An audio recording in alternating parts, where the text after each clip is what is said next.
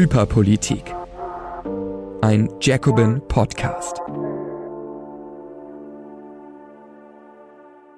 Ja, hallo und herzlich willkommen zu einer neuen Folge von Hyperpolitik, dem Jacobin Politik Podcast. Mein Name ist Ines Schwertner und ich mache diesen Podcast wöchentlich. Und zwar geht es darum, alle Debatten, die es so gibt, die in der Woche uns alle aufgeregt haben, die dafür gesorgt haben, dass äh, ja die Schlagzeilen voll sind mit Banalitäten wie immer.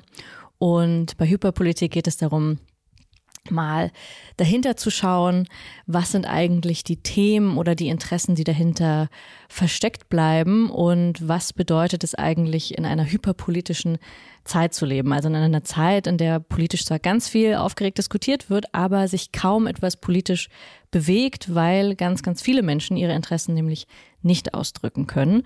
Und ähm, ja, ich habe mich sehr gefreut über eure äh, Rückmeldungen zu der äh, letzten Folge. Was heißt gefreut? Es war ja ein äh, trauriger Anlass. Und zwar habe ich in der letzten Folge auch schon über die Kindergrundsicherung gesprochen. Und die hat jetzt ähm, in den letzten Tagen nochmal für Aufregung gesorgt, auch nochmal äh, Christian Lindner. Insofern gab es viele, viele Rückmeldungen ähm, zu dem Thema. Und äh, wenn euch die Folge gefallen hat, sowohl die letzte Folge als auch diese Folge, dann freue ich mich immer sehr, wenn ihr die Folgen teilt oder wenn ihr mir Rückmeldungen gibt, Hinweise gibt auch zu anderen Themen. Also wenn ihr die nächste Folge nicht verpassen wollt, dann könnt ihr immer auf Abonnieren klicken und dann kriegt ihr das äh, ja frisch jede Woche in euer Postfach oder dann kriegt ihr eine Meldung bei ähm, Spotify oder bei YouTube.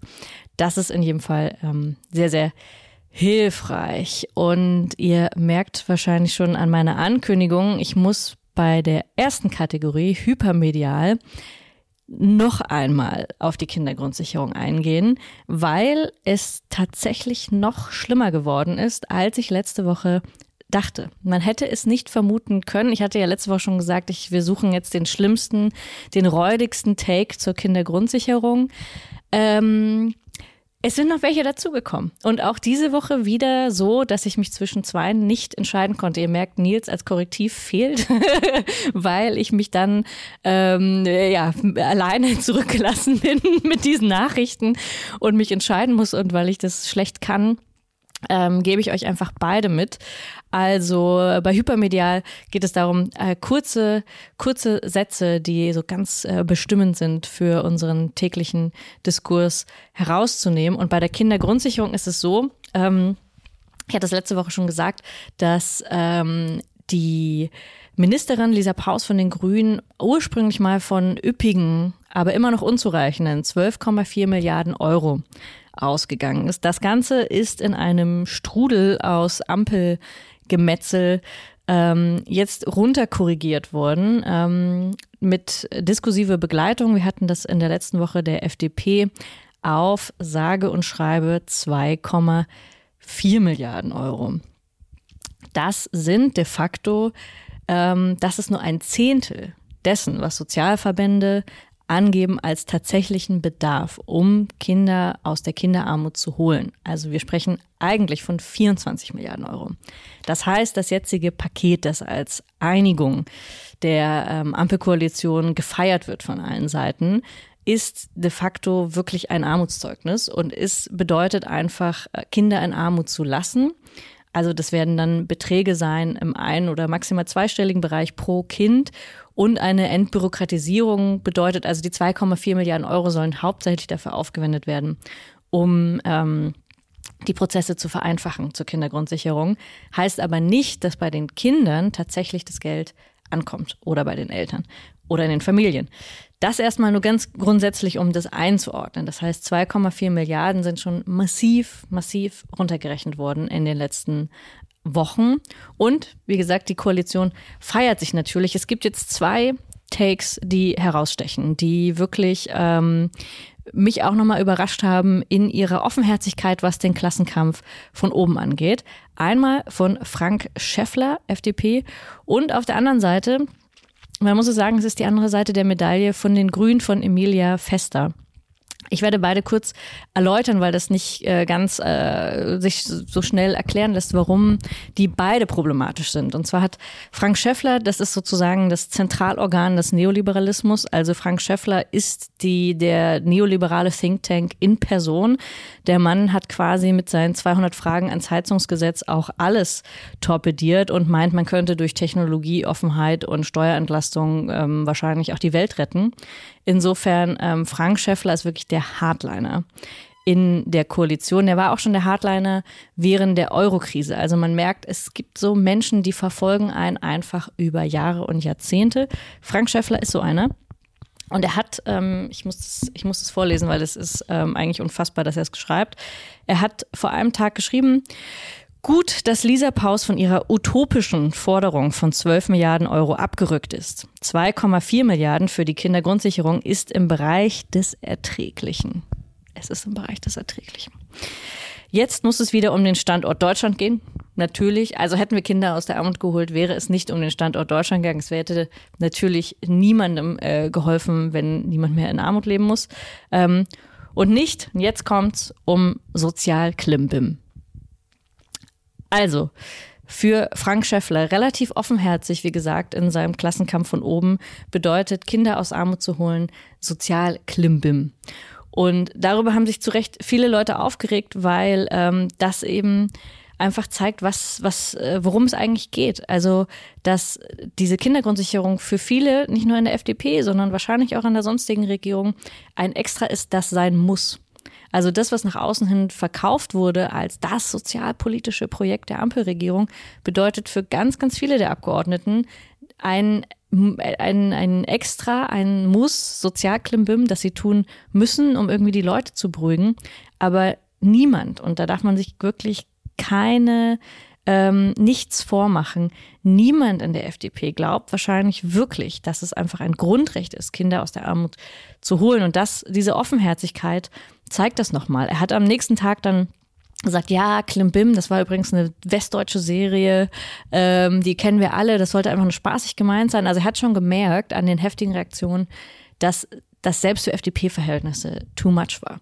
Also, dass das in dieser Offenheit ähm, wirklich viele, vielen nochmal gezeigt hat, okay, die ganze Zeit ging es eigentlich nur darum, auf, auf dem Rücken von, von Kindern da ähm, um die Milliarden da etwas hin und her zu ruckeln, aber eigentlich de facto verändert sich nichts. Und Frank Schäffler ist wirklich das Symbol dieser ähm, Ampelpolitik und auch das Symbol für diese Klassenpolitik, die da veranstaltet wird.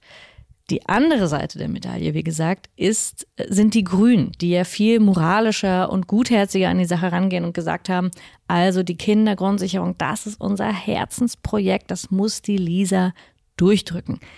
Nichts ist passiert. Lisa hat offensichtlich ähm, alles versucht und auch versucht, das äh, Wachstumschancengesetz ähm, zu blockieren. Wir wussten alle, das ist, äh, hat de facto hat sie da keine Machtstellung. Das war so ein diskursives Hin und Her. Es geht darum, was am Ende als Ergebnis dasteht und als Ergebnis steht eben diese jämmerlichen 2,4 Milliarden Euro. Und Emilia Fester hat in ihrer ähm, ganz besonderen Art und Weise, wie sie das immer macht, ein ähm, Video aufgenommen. Das macht sie häufiger, Tanzvideos, TikTok und so weiter. Also man weiß nicht, sind es Politikerinnen, sind es Influencerinnen, you never know. Auf jeden Fall hat sie ein, erneut ein Video gemacht, in dem sie in der Sonne steht. Der Wind bläst ihr um die Ohren. Sie trägt eine Sonnenbrille und sie sagt, endlich ähm, sind wir einen Schritt nach vorne gekommen, holen Kinder aus der Armut. Ähm, das war, ist ein tolles Gesetz. Ähm, so geht's weiter. Wir haben quasi die Kinderarmut abgeschafft. Und das ist natürlich auch ein Hohn, weil das auch nicht stimmt. Und weil jeder Grüne, ähm, der oder die damit in dieser Regierung sitzt, sich eigentlich schämen müsste, ob dieses Ergebnis ist. Und das Gleiche noch zu feiern und so zu tun. Und das haben wirklich durchweg fast alle aus den, aus den Grünen gemacht. Also dieses Video war wirklich jetzt besonders, besonders perfide. Aber auch alle anderen, die jetzt natürlich einfach sagen, okay, für den, für den Koalitionsfrieden, der steht über allem, ähm, übergehen wir das eigentliche Thema und das, wofür wir angetreten sind und beglückwünschen uns gegenseitig, obwohl augenscheinlich ist, dass ähm, man da verloren hat. Nicht nur verloren hat gegen die FDP, das ist das eine.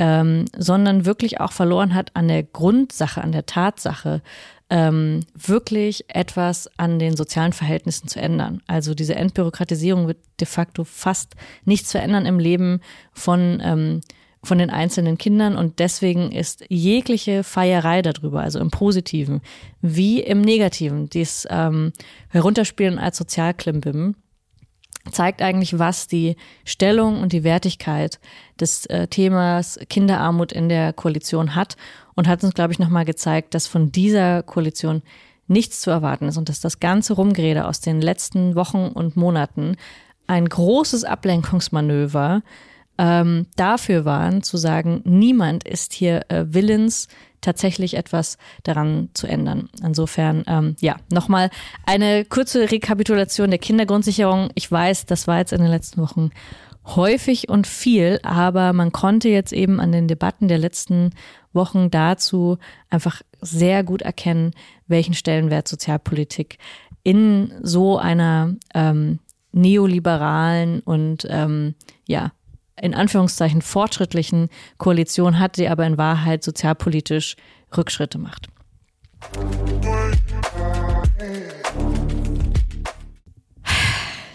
Das nächste Thema ist ein weiterer Tiefpunkt ähm, der äh, ja, bundesdeutschen Diskursgeschichte, könnte man sagen. Ich hatte versucht, das zu ignorieren. Also ich habe jetzt viele Tage überlegt, ob ich das Thema machen soll. Ich würde es mal so beschreiben, als wir haben ein westdeutsches Demokratieproblem. Und zwar geht es um Bayern, um Hubert Aiwanger.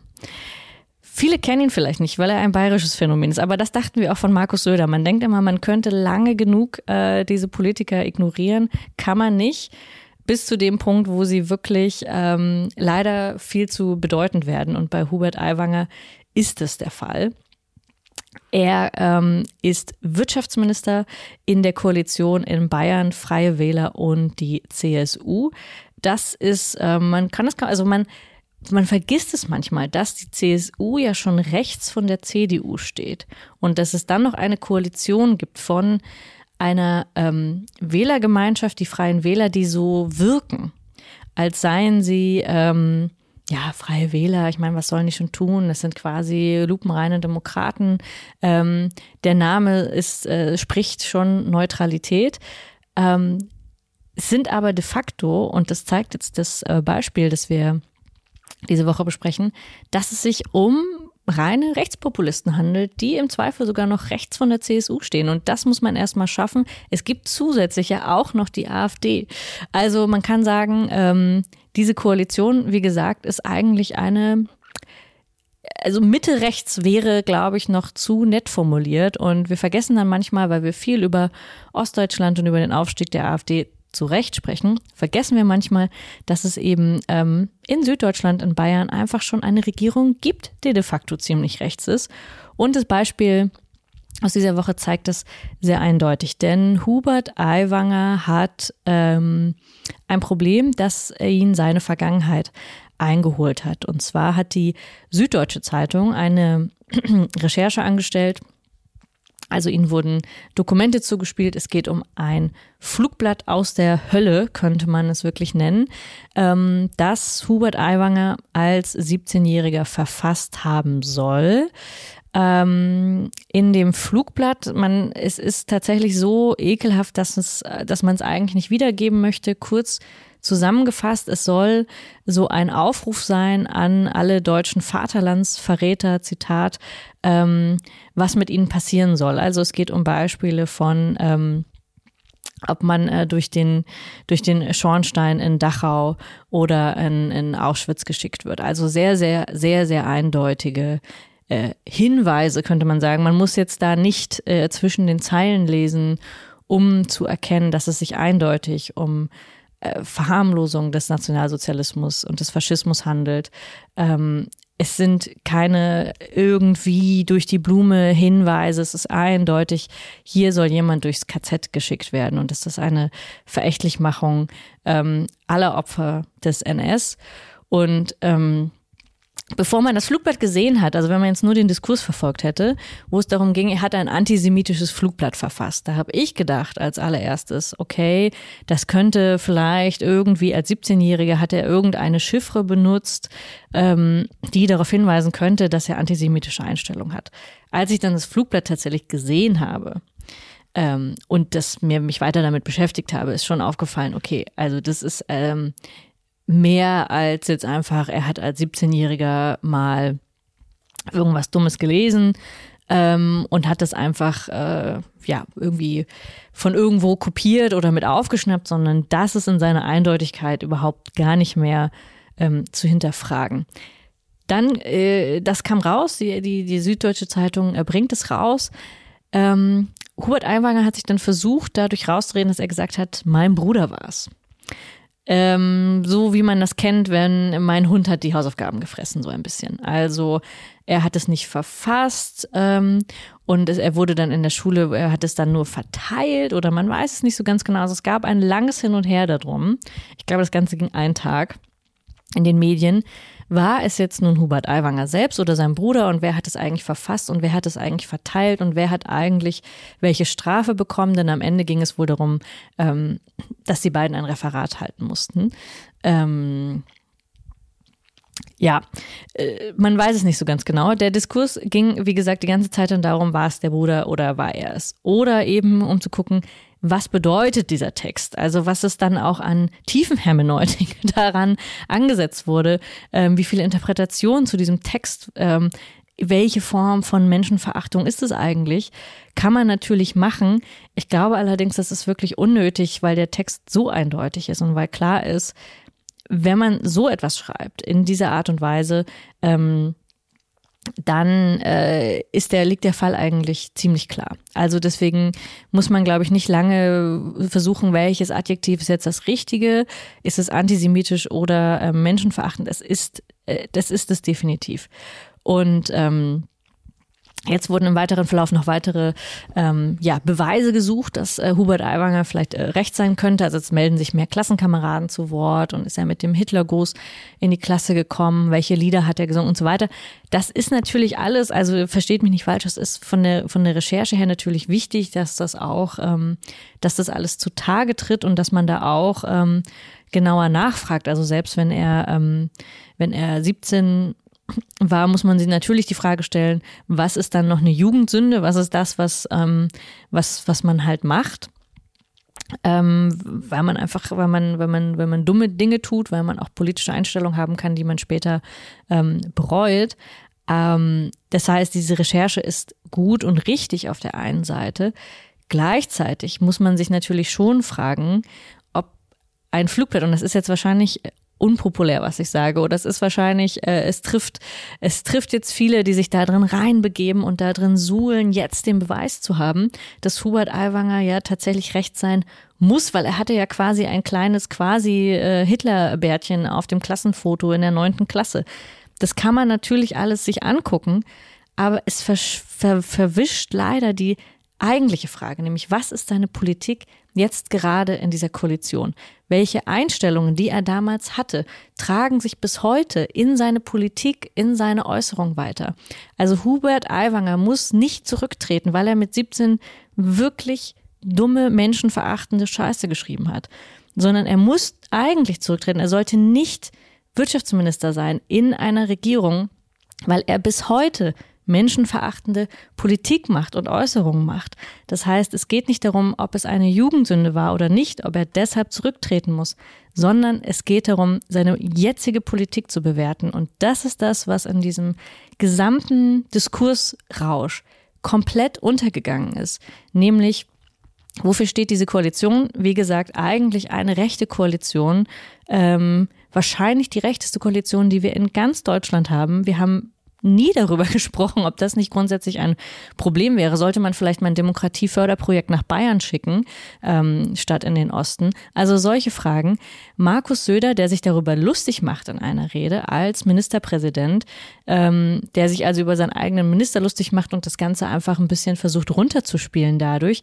Aber in der Pressekonferenz, ich habe sie mir leider Gottes gestern Abend in Gänze angehört, ähm, in der Pressekonferenz aber auch das Papier, das Flugblatt als ekelhaft und beschämend beschreibt, aber gleichzeitig sagt, es gibt keinen Grund, diese Koalition aufzulösen.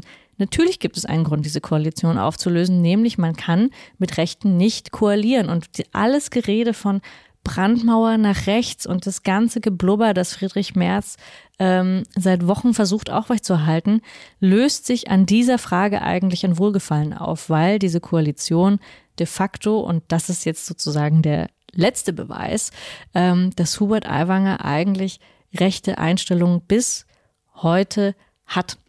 Und ähm, das kann man wirklich an Äußerungen festmachen. Wir hatten es auch schon einmal ähm, wie er zum Beispiel darüber spricht, ähm, dass äh, Kinder, die, wenn sie von einer Drag Queen vorgelesen bekommen, zum Beispiel, hat Hubert Aiwanger ein ganz großes Fass aufgemacht, dass da frühkindliche Sexualisierung, wir werden alle quasi ähm, in den Tod getrieben, weil wir, ähm, weil wir da, äh, ja, weil, weil Kinder von Drag Queens sozusagen ähm, verhunzt werden, was auch immer. Also alles das, was wir an sexueller Befreiung, alles das, was wir an Liberalisierung in den letzten Jahren und Jahrzehnten erlebt haben, wird von jemandem wie Hubert Aiwanger bewusst, mit jeder Äußerung bewusst ähm, zurückgespielt. Alles, was er sagt, geht gegen Minderheiten, geht gegen Grundrechte. Und er ist übrigens auch so einer, der würde jetzt vielleicht nicht äh, Sozialklimbim dazu sagen wie Frank Schäffler, der sich aber auch oft genug geäußert hat als jemand, der ähm, unter dem Vorwand des Leistungsprinzips gesagt hat, ähm, dass Menschen doch gefälligst arm bleiben ähm, sollten und dass sie auch keine Grundsicherung ähm, verdient hätten, wenn sie nicht dafür ausreichend arbeiten. Und das ist in seiner Tiefe eine Form von faschistischer Ideologie. Also das ist nicht immer offen antisemitisch, dass man es wie in diesem Flugblatt so wirklich sehen kann. Das ist aber in seiner Grundstruktur eine faschistische Ideologie, die immer wieder versucht, etwas zu normalisieren, nämlich das, das vorherrschende Denken von ähm, einige haben es, einige sollten es im Leben besser haben, aufgrund ihrer, wie auch immer, ähm, Herkunft oder weil sie normal sind, weil sie sozusagen nicht Teil des Abnormalen sind. Wenn du eine Drag Queen bist oder wenn du nicht arbeiten kannst oder wenn du Ausländer bist, dann gehörst du nicht zu dem Normalen. Und das ist die faschistische Ideologie. Ähm, und die wird immer wieder deutlich in allem, was er sagt. Deswegen braucht man kein Flugblatt eines 17, 17-Jährigen und kleine Anekdote noch dazu, weil das zu der Medienöffentlichkeit dazugehört, die wir hier in dem Podcast besprechen, dass auch sehr, sehr eindeutig ist. Und zwar ist ein schönes Paradebeispiel dafür, dass ein Unternehmen wie Springer, das immer sehr, sehr großen Wert darauf legt, bei Antisemitismus ist Schluss. Ähm, da sind wir wirklich die allergrößten Helden, dass eigentlich alle, fast alle Medienvertreter äh, von Springer, die ich dazu gelesen habe, versucht haben, gerade dieses Flugblatt runterzureden und zu sagen, ja, also das, ähm, ne, da muss man, äh, muss man jetzt mal die Kirche im Dorf lassen. Ähm, man darf jetzt, das ist eine Hexenjagd auf Hubert Aiwanger, der Dame, da muss er jetzt nicht zurücktreten. Ähm, das ist eine Verächtlichmachung dieses Mannes. Und ähm, da muss man jetzt wirklich ganz genau aufpassen, weil bei jedem anderen Fall, wo der Antisemitismus so deutlich gewesen wäre und eine Verherrlichung ähm, äh, von, von KZs. Bei jedem anderen Fall wären, wäre Springer draufgesprungen wie sonst was. Wenn es sich aber selber um einen rechtskonservativen Politiker handelt, und rechtskonservativ ist jetzt wirklich, wie gesagt, ähm, fast zu nett gemeint, ähm, dann werden diese Menschen natürlich geschützt, obwohl es um genau das Gleiche geht. Wenn es jemand anderes genau in der Art und Weise gesagt hätte, ähm, oder äh, auch nur in ähnlicher, auch nur in der Nähe dieses Flugplatz wäre, dann hätte es eine starke Medienkampagne von Springer in jedem Fall dagegen gegeben.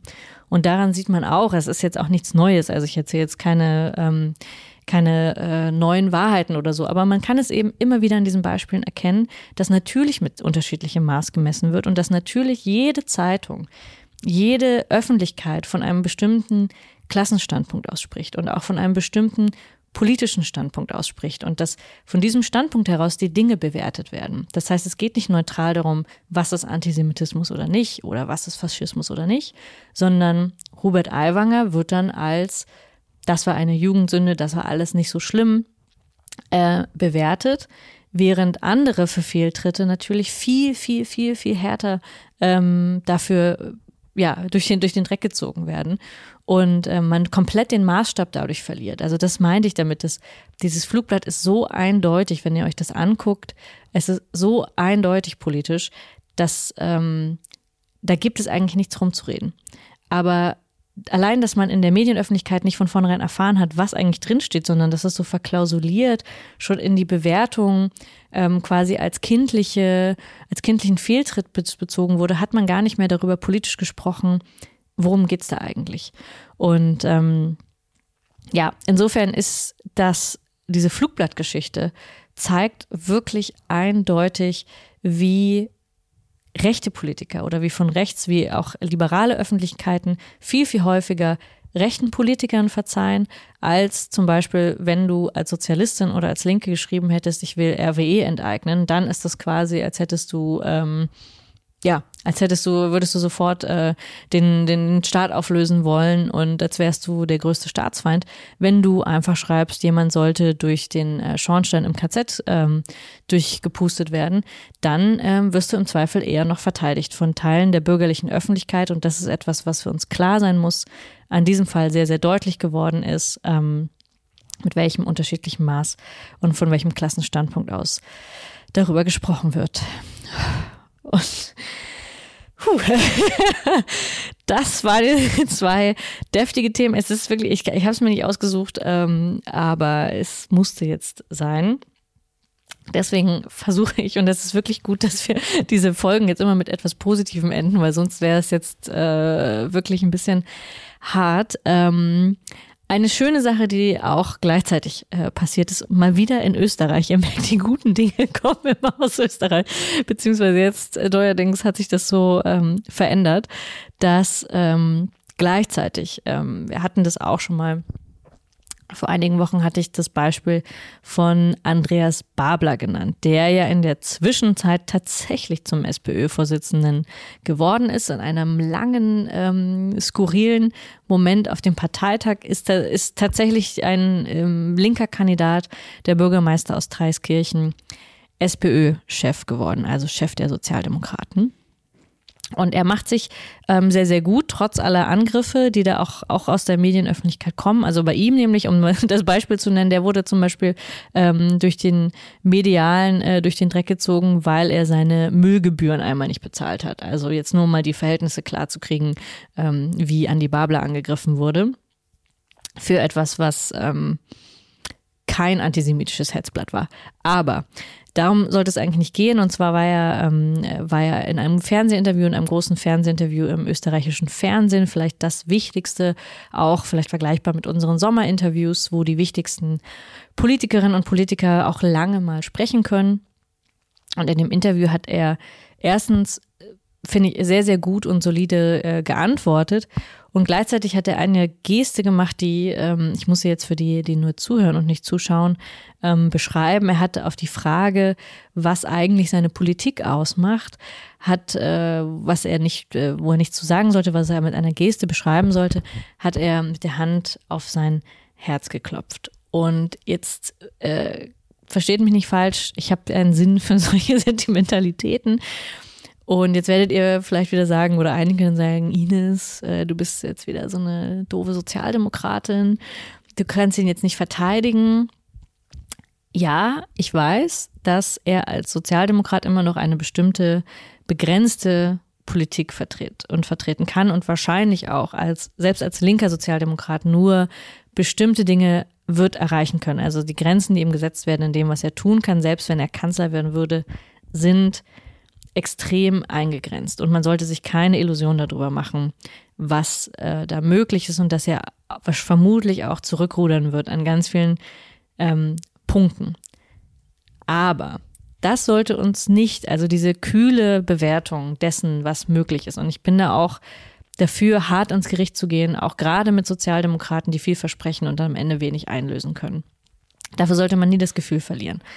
Aber man sollte auch nicht finde ich, als Linke das Gefühl dafür verlieren, dass jemand tatsächlich ein, versucht, einen anderen Politikstil in diesem gesamten, in diesem gesamten Wust aus Unmenschlichkeit und, und Dingen, die an Machtpolitik passieren, ähm, aus Lügen und so weiter, dass er zumindest versucht und auch in seiner, in seiner Tour, die er macht, wenn er rumfährt, ähm, die Menschen trifft, ihnen, mit ihnen begegnet, ihnen zuhört, das kann man jetzt glaubwürdig finden oder nicht, aber dass er diese Geste als ersten Impuls hatte, auf sein Herz ähm, zu klopfen und zu sagen, das ist das, was mich als Sozialdemokraten ausmacht. Das ist trotzdem etwas, was äh, uns berühren sollte, finde ich, und was auch immer noch einen Unterschied macht. Also es macht für mich einen Unterschied, ob jemand wie Olaf Scholz ein Technokrat ist, wo es übrigens Olaf Scholz, darüber wollte ich eigentlich die Folge machen, aber egal, ähm, ein Technokrat ist, der im Sommerinterview auf die Frage,